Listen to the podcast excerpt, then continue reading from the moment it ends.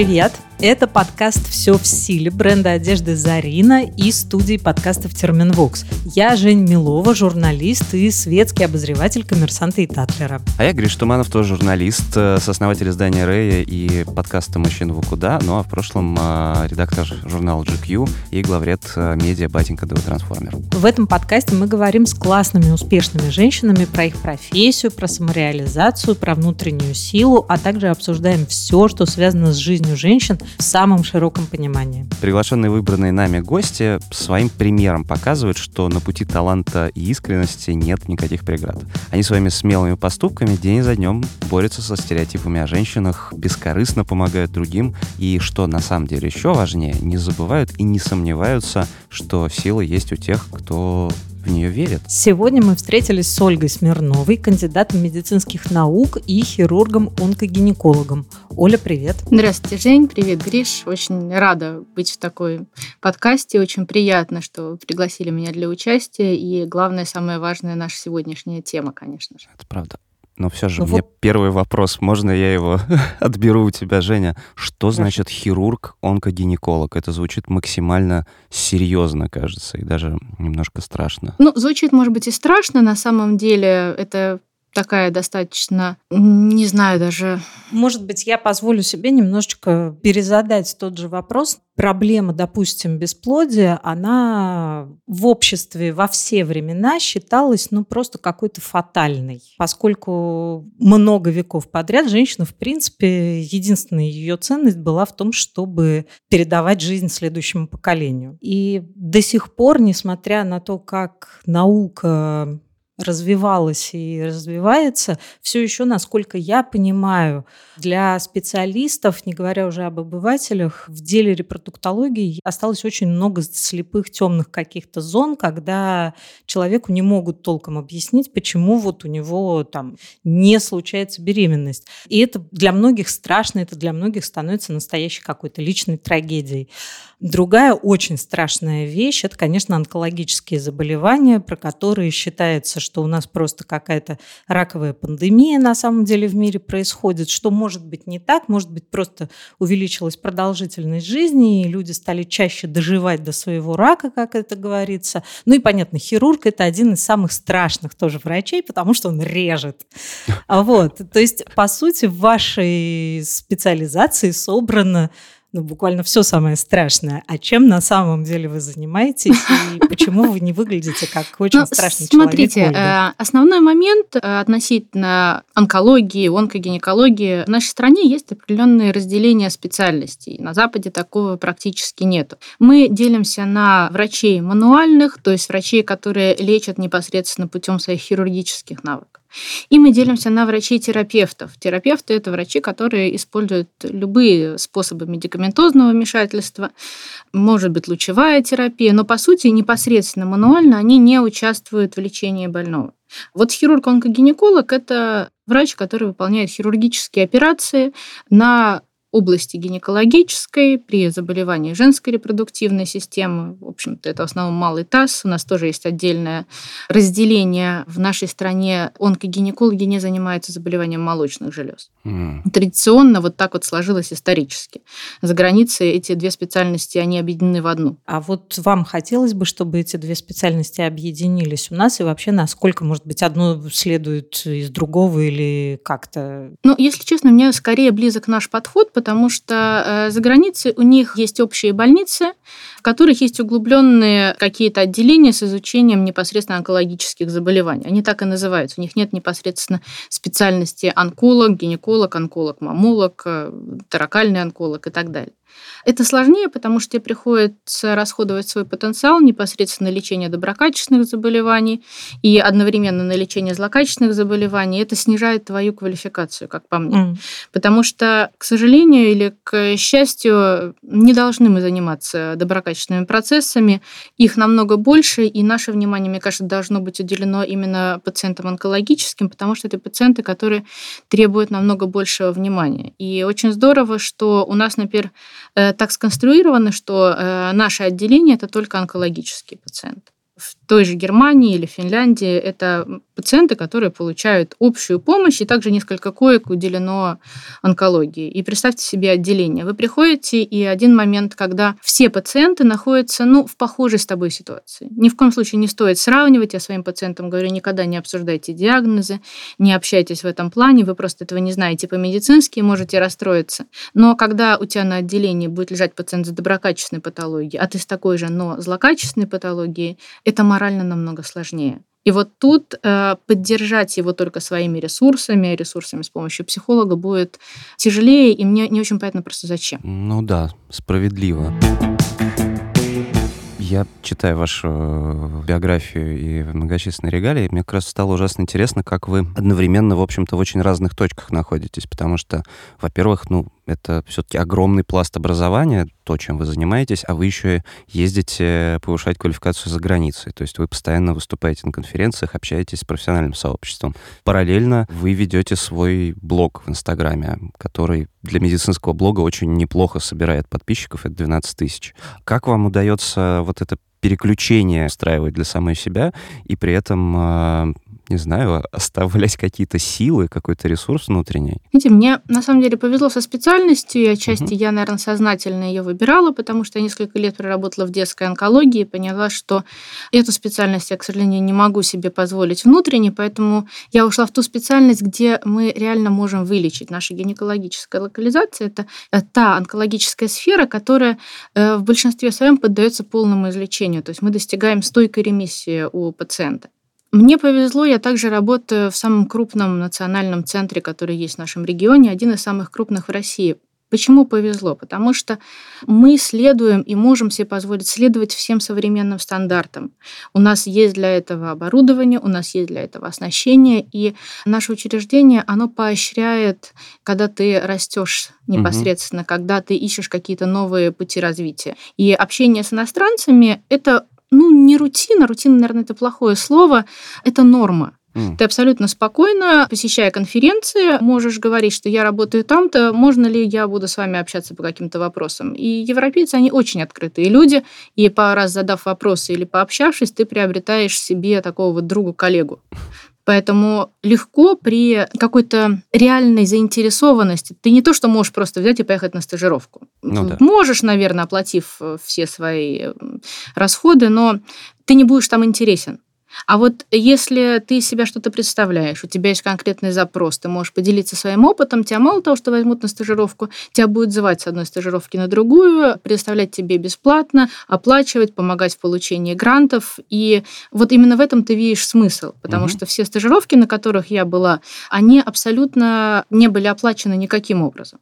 Ты просто приезжаешь в страну, где тебя ждут, где с тобой делятся информацией, где тебе открыто сообщают все, что у них происходит, и, пожалуйста, welcome, ты можешь это использовать в своей стране, ты можешь в любой момент задать им какой-то вопрос. Вот сейчас Круто. пандемия, например, я последние полтора-два года никуда не еду, угу. но я активно общаюсь с своими коллегами из Германии, из клиники Шарите, и на все мои вопросы они отвечают там один-два дня, хотя мы два года уже не видимся с ними. Круто. Это очень здорово проходя стажировки за рубежом, можете ли вы назвать какие-то отличия между вот нашими пациентками, включая самых просвещенных и западных, они есть? Или скорее мера их просвещенности связана с их возрастом, а не со страной проживания? Или, может быть, с эмансипированностью? Ну да. Может быть. Знаете, я на что обратила внимание, когда я там была, там пациенты, они не хватаются за врача. У них настолько большое количество доступной для них информации, потому что у них есть четко прикрепленный доктор на их участке, где они живут, четко прикрепленный доктор следующего, следующего и следующего звена. И от каждого врача они получают должную информацию. Скорее, там пациенты вообще не осведомлены, что и как им нужно делать. Им приходит рассылка на почту, смс, вы приглашаетесь на такой-то осмотр. Вам необходимо пройти тот-то. И они приходят. Наши женщины не придут никогда, они не понимают, зачем это нужно.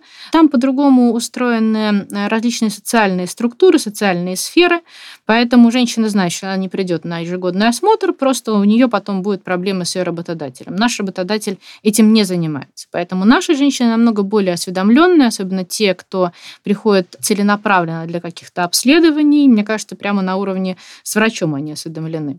Э, но знаете, на что я вот там обращаю внимание? Скорее не на пациентов, а именно на работающих женщин. очень интересно, но там нет вот этой вот очень жесткой гендерной гендерного неравенства, которое есть в наших больницах. Mm. В обязательном порядке в хирургической бригаде присутствует женщина. В обязательном порядке в операционной присутствует женщина-медсестра и мужчина-медбрат. Они меняются в ходе операции. Нет необходимости выбивать себе место и объяснять, зачем тебе это нужно и вообще, кто тебя выпустил с кухни. Вот нет там этого абсолютно. И это дает тебе такое спокойствие, ты не находишься в обороне, ты не ставишь свою внутреннюю силу выше женской силы. Вот угу. это очень подкупает. Но кажется, да, кажется, все, о чем мы говорим, имеет, ну, прям совсем социальное происхождение. Я имею в виду и женщин, которые забивают на себя, потому что им надо всемирых по лавкам кормить, потому что это ее главная функция. Я думаю, что европейские женщины в меньшей степени так считают, к счастью. У них другой подход, Гриш. У них абсолютно другой подход. У них нормально, чтобы папа посидел в декрете, полгода угу. посидела мама, полгода посидела папа. У них нет роли женщины и роли мужчины настолько категоричной, настолько архаичной, как у нас. Я не знаю, подойдет ли это нашему обществу, но мне кажется, что мы так активно, прогрессивно развиваемся, что нам на это бы нужно взглянуть. Здесь, конечно, сложный момент относительно роли мужчины. Понимаете, мужчина тоже всегда привык, что он лидер. На самом деле не каждый мужчина хочет быть лидером, но он не понимает, а что же делать, если не быть лидером. Поэтому это вопрос достаточно сложный, и на него ответить я уж точно не смогу. Но спокойствие это дает точно, когда у тебя нет груза ответственности за твой пол. Ой, когда ты можешь делать то, что тебе хочется, да, ты не обижаешь близких, ты не унижаешь этим коллег, но ты пролоббируешь свои интересы, а особенно если это интересы затрагивают не только тебя, а они затрагивают, как, например, в случае с моей профессией, жизни и перспективы какие-то внутренние других людей вот эта стереотипичность э, российская предполагает, что как раз медицина — это очень женское занятие при этом. Но при этом есть образ сурового мужчины-хирурга. Вот как сейчас э, со стереотипами как раз внутри э, вашей профессии? А вот ровно так же, как вы говорите. Да? Да, это очень сложно. Мне повезло с начальником, и мой начальник не делит, к счастью, нас по половой принадлежности, а делит именно по способностям хирургическим. Поэтому, если ты можешь работать, а главное, если ты хочешь работать, он тебе это позволит. Но если вы зайдете, по сути, в любую больницу, вы очень четко увидите вот это вот классовое неравенство. И исторически хирург – это мужчина. Почему, сказать очень сложно.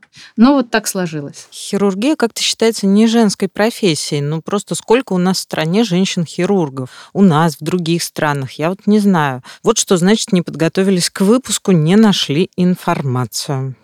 Не надо паники. Зарина идет на помощь. О, да, друзья, это же наш голосовой помощник Зарина. Она будет нам помогать как раз вот в таких ситуациях, потому что у нее на любой повод есть свежие факты и свое мнение. Я краснею всеми микросхемами, Григорий. Повторите, пожалуйста, свой запрос. Да, действительно ли женщин среди хирургов не так уж много? Согласно статистике в США, 85% хирургов – мужчины. Арифметика подсказывает, что остальные 15% – женщины. Если мыслить бинарными категориями, конечно. Ну вот то, о чем мы и говорили. Статистика и стереотипы иногда бывают связаны, но не стоит злоупотреблять этим. Спасибо, Зарина, можешь отдыхать.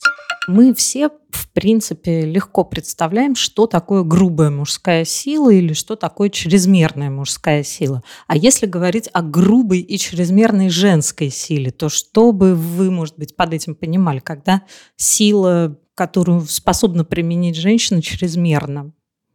Знаете, доброй быть очень сложно. Очень многие люди путают доброту с какой-то слабостью характера. И вот очень важно сохранить себе именно эту доброту и постараться не проявлять агрессию. Агрессия это самое примитивное, что мы можем сделать. И когда э, тебе мешают занять то место, которое ты хочешь занять, первое, что тебе хочется, это начать огрызаться, это место отстаивать.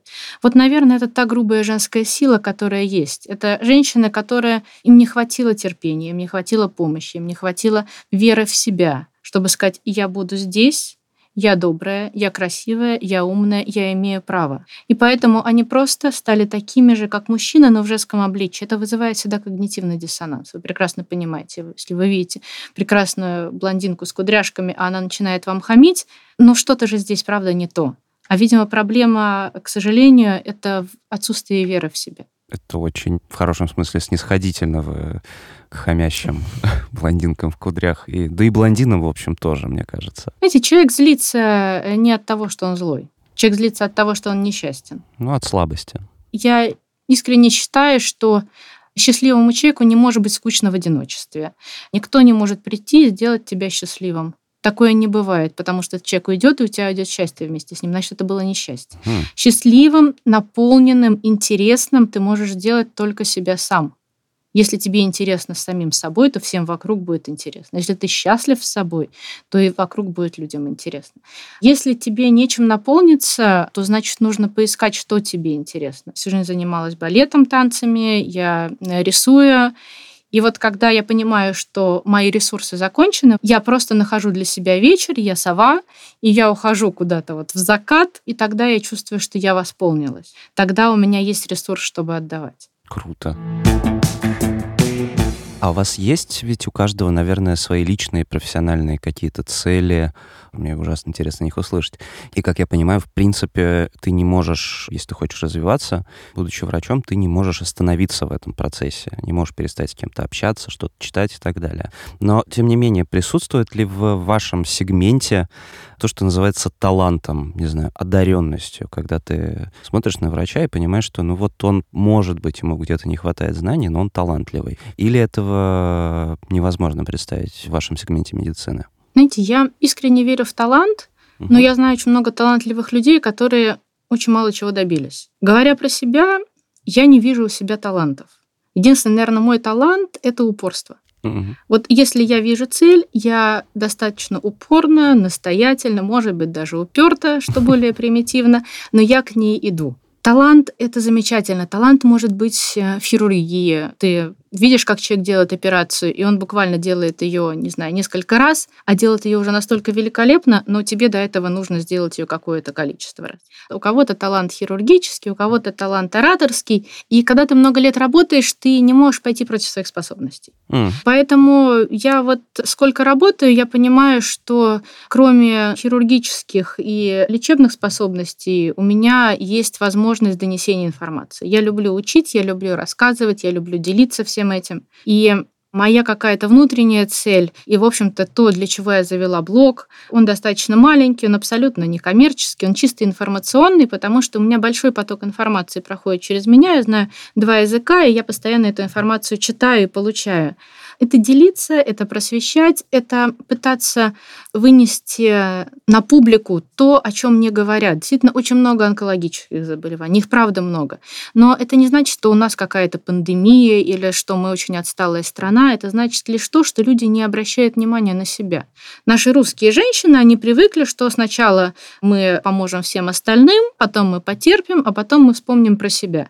И вот если бы женщина обращала внимание на себя сразу, если бы она понимала, что ее место не на кухне, что ее место э, не дома с детьми, а что есть она, а есть ее семья, а есть ее работа. И тут нет никакого второго, третьего места. Есть ее жизнь, и она должна про себя думать. Вот тогда бы у нас заболеваний было намного-намного меньше, потому что при появлении первых же жалоб, вот ты расспрашиваешь человека, и он знает, когда все это началось. Он может тебе не сказать честно, и ни в коем случае ты не будешь выспрашивать. Мы не адвокаты здесь и не следователи, чтобы это искать. Но каждая женщина практически знает пусковой момент, который она пропустила, потому что она была занята не собой. Смысл моей работы, кроме хирургических мануальных навыков, это именно донести всю ту сложность, какой-то внутренний конфликт женский до общественности, потому что здесь услышат нас не только женский пол, нас услышат мужчины, услышат братья, услышат отцы, услышат мужья, услышат дети, которые скажут, мама, а ты давно была? Дорогая, ты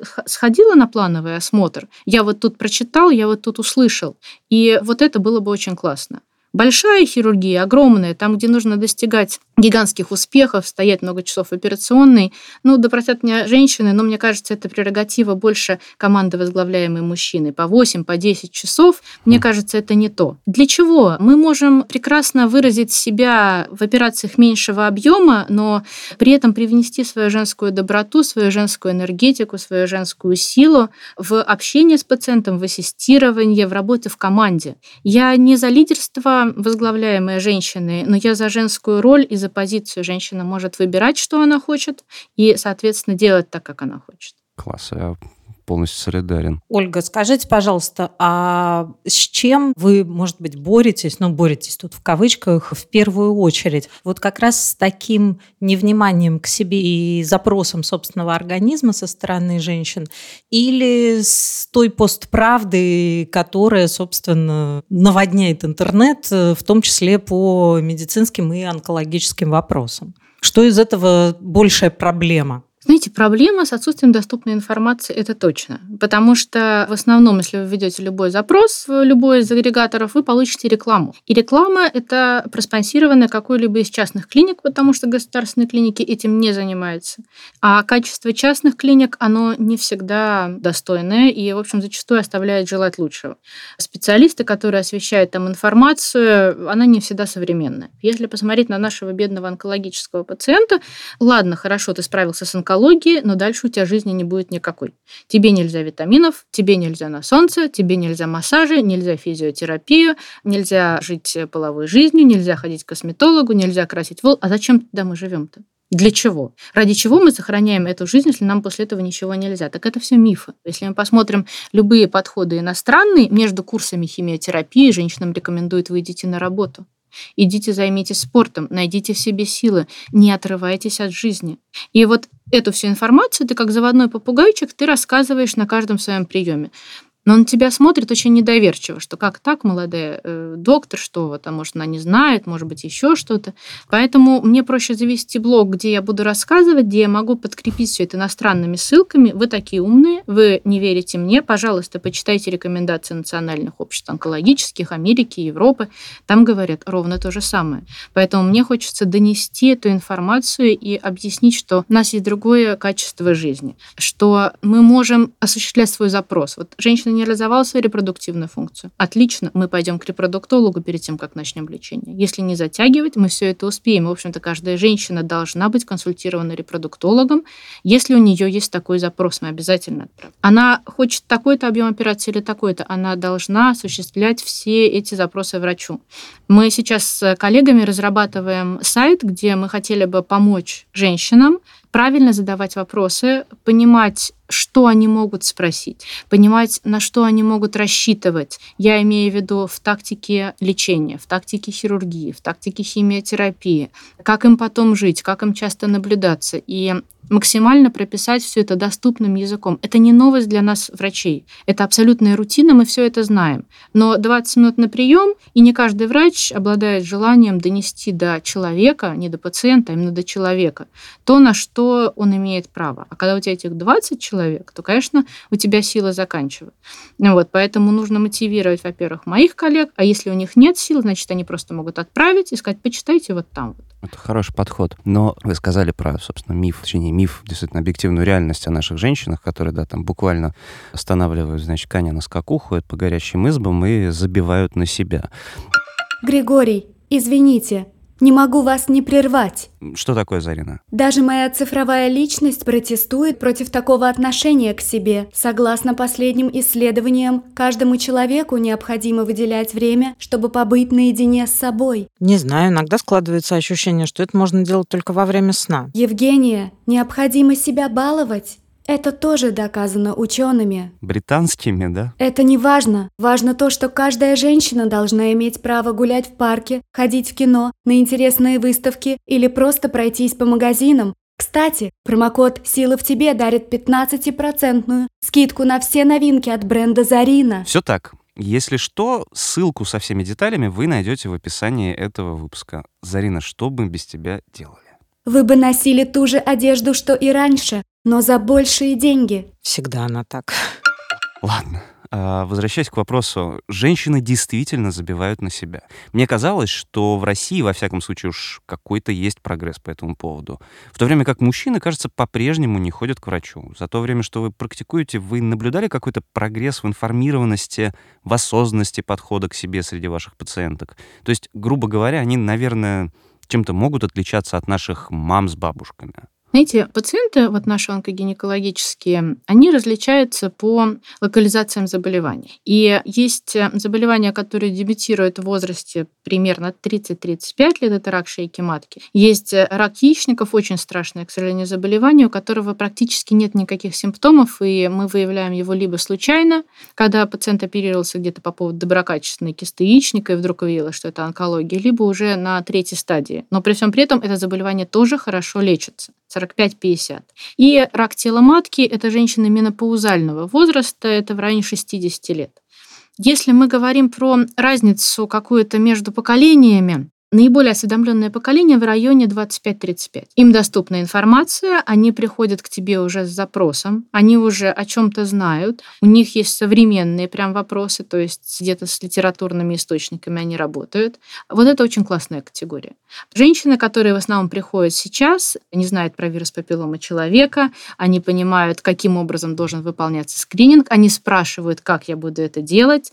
И я вам честно скажу, я прям кайфую в эти mm-hmm. моменты, я люблю вот эти немножко провокационные вопросы, потому что пациент меня проверяет, и, а я на самом деле внутренне горжусь, думаю, да ты же моя умница. Знаете, наша суперсила, она вот именно в онкологии, она во внутренней эмпатии. Mm. Ты очень-очень много отдаешь пациенту, и тебе нужно не то, что уметь чувствовать, тебе нужно, по сути, проникать в его проблему и идти вместе с ним. Это очень сложно, потому что пациент у тебя не один, и кроме пациента у тебя еще есть дома семья. Но вот по моему опыту не справляются, к сожалению, люди одни. Вот в этой ситуации им нужна помощь не только семьи, не только психолога, но они должны понимать, что есть человек, который берет на себя ответственность за их заболевание, он не решает за них объясняет все ходы и говорит, что давайте мы делаем вот так, вот так или вот так в этой дороге у нас будут такие-то сложности, угу. здесь вот так-то, здесь результат не гарантирован, давайте мы подумаем вместе.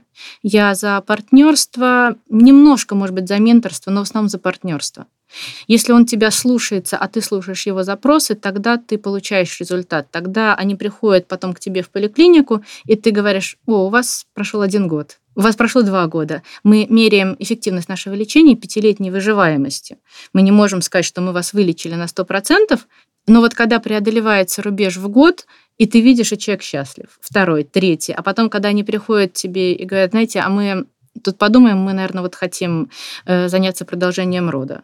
Можете ли нам дать на это разрешение? Можем ли мы пойти к репродуктологу? И вот я вам сейчас рассказываю, mm-hmm. у меня прям мурашки по телу, я вспоминаю вот эти ощущения. А приемы у нас обычно вечерние, ты выходишь после операции, это там 5-6 часов вечера, ты уставший, ты не ел, не пил, и у тебя 20 человек, которые там тебя сидят, ждут уже 3 часа, потому что ты задерживаешься на этой операции и у тебя как новый глоток воздуха. И тебе уже не надо ни есть, ни пить, ты просто смотришь, что у них все хорошо, и искренне этому радуешься. Ага, то есть это такая самозаряжаемая эмпатия, потому что мне кажется, когда ты такое количество эмоций отдаешь такому количеству людей, это, ну, может быть чревато выгоранием. А еще у тебя, да, как вы верно заметили, есть дома семья, с которой тоже нужно, важно общаться. Да, вот я, собственно, тоже хотела уточнить. Понятно, что пациенту, который столкнулся с онкологией, нужна поддержка семьи, и психолога, и, безусловно, его лечащего врача. Насколько лечащему врачу нужна поддержка семьи, психолога, и что вообще делать? Вот мы с Гришей часто сетуем на то, что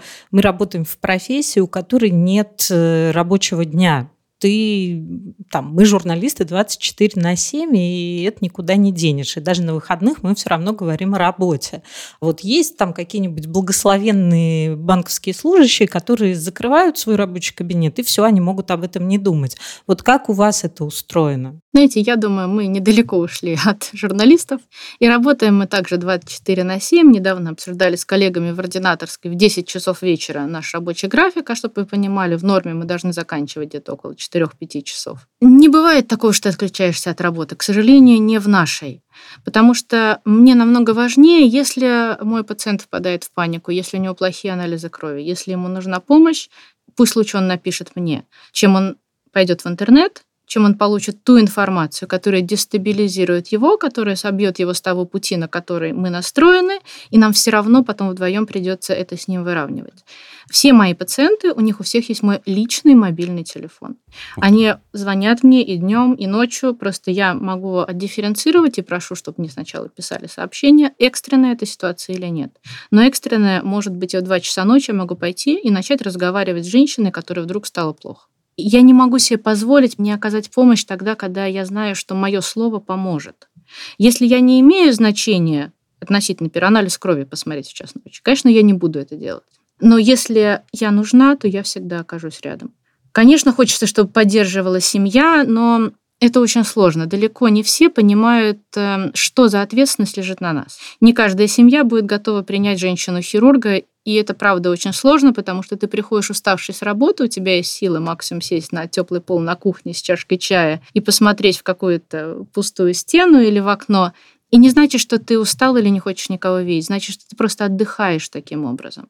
Но не всегда это понятно. Мне, слава богу, повезло, у меня чудесная дочка, у меня все замечательно в семье, и меня поддерживают. Но иногда я тоже сталкиваюсь с непониманием. Но стараюсь относиться к этому философски. А врачи поддерживают друг друга, вот, например, в вашей клинике? Очень. Если мы не будем друг другу помогать, то мы просто не сможем работать. Нас не так много в коллективе, мы все взаимозаменяемые. Если я понимаю, что мой коллега стоит на операциях и стоять ему там еще до ночи, а к нему поступили пациенты, я пойду и займусь тем, чем я могу медицинской документацией, оформлением, чтобы увеличить время возможности его контакта с пациентом и уменьшить время его контакта с бумажной документацией. Ее безумное количество, и чем больше мы живем, тем сложнее. У нас же медицинская документация не электронная, она бумажная, она в двух экземплярах, и это все очень сильно отвлекает. А эмоционально поддерживаете друг друга в коллективе? И как? Знаете, Или все настолько понимают, что происходит с другим, что как бы каких-то специальных речей уже не нужно? Просто похлопать Слушайте, да, Жень, плечо, знаете, да. Э, понимают. Вот ты, бывает, выйдешь, и ты просто сидишь на диване молча, и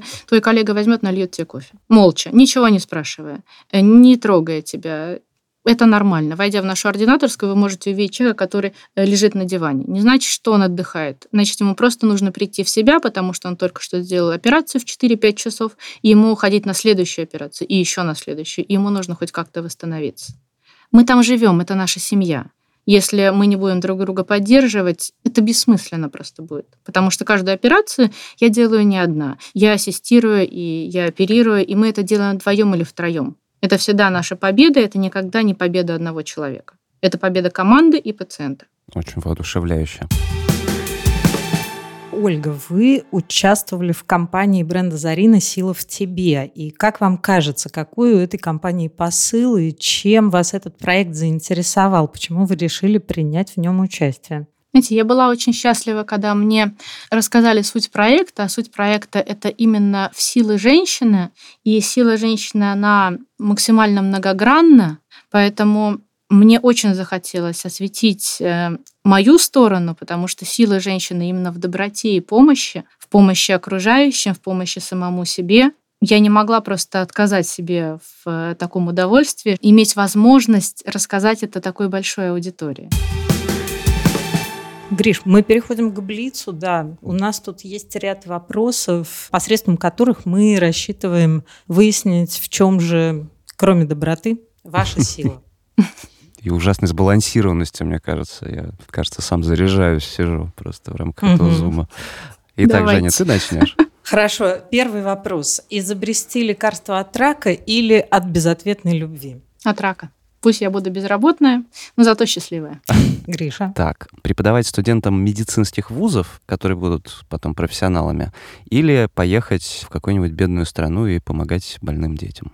Преподавать студентам вести собственный просветительский блог или написать нон-фикшн, книгу, развенчивающую мифы о медицине и здоровье? Ну, на настоящий момент точно блог, потому что мыслей у меня много, но, наверное, не настолько обширно, чтобы сделать интересную книгу. А в перспективе посмотрим. Взять на передержку больного котенка или сделать пожертвование в приют для бездомных животных? Ой, слушайте, и то, и то. Я абсолютно сумасшедшая до животных. Мои коллеги знают, что я могу опоздать на работу, потому что я увижу какую-то собаку на дороге, которую я заберу домой срочно. Поэтому да делайте вы доброту. Ну так мало же этой доброты. Всегда есть те поступки, которыми вы будете гордиться потом. Слушайте себя внутри. Не делайте как нужно. Делайте так, как хочется. Хорошо, когда как хочется и доброта, в общем, совпадают. Да.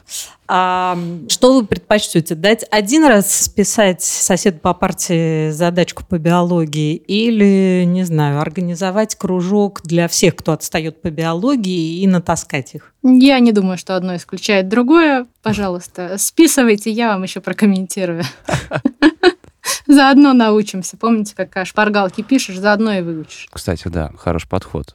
Так, ну что же, наш, так сказать, суперкомпьютер подбивает результаты ваших ответов и выдает результат, что ваша сила в помощи. Классно. Трудно поспорить с этим. Ольга, спасибо вам за этот прекрасный подкаст. Мне кажется, я из этой студии выйду как минимум добрее и воодушевленнее, чем в нее заходил.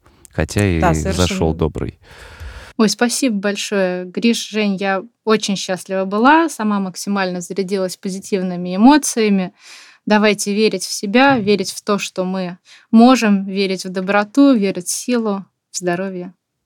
Спасибо. У нас в гостях была Ольга Смирнова, кандидат медицинских наук, хирург, онкогинеколог. А это был подкаст «Все в силе». Меня зовут Гриш Туманов. И я, Жень Милова. Слушайте нас на всех удобных площадках. Это SoundStream, Apple подкасты, Google подкасты, CastBox, Яндекс Музыка даже. Ну и подписывайтесь на соцсети подкаст-студии Терминвокс и бренда женской одежды Зарина, конечно, чтобы не пропустить новые выпуски. Ну и, конечно же, ставьте лайки и оставляйте отзывы. Нам очень важно знать, что вы думаете о том, что мы делаем. И пишите, кого из крутых и успешных женщин нашей страны вы бы хотели еще услышать. Всем пока. Пока. Над подкастом работали ведущие Женя Милова и Гриш Туманов, голос помощника Зарины Даниэла Сивицка, звукорежиссер Евгений Дударь, композитор Павел Афанасьев, редакторы Альбина Ахатова и Дмитрий Лебедев, дизайнер Елизавета Семенова, продюсеры Кристина Коржановская и Альбина Ахатова.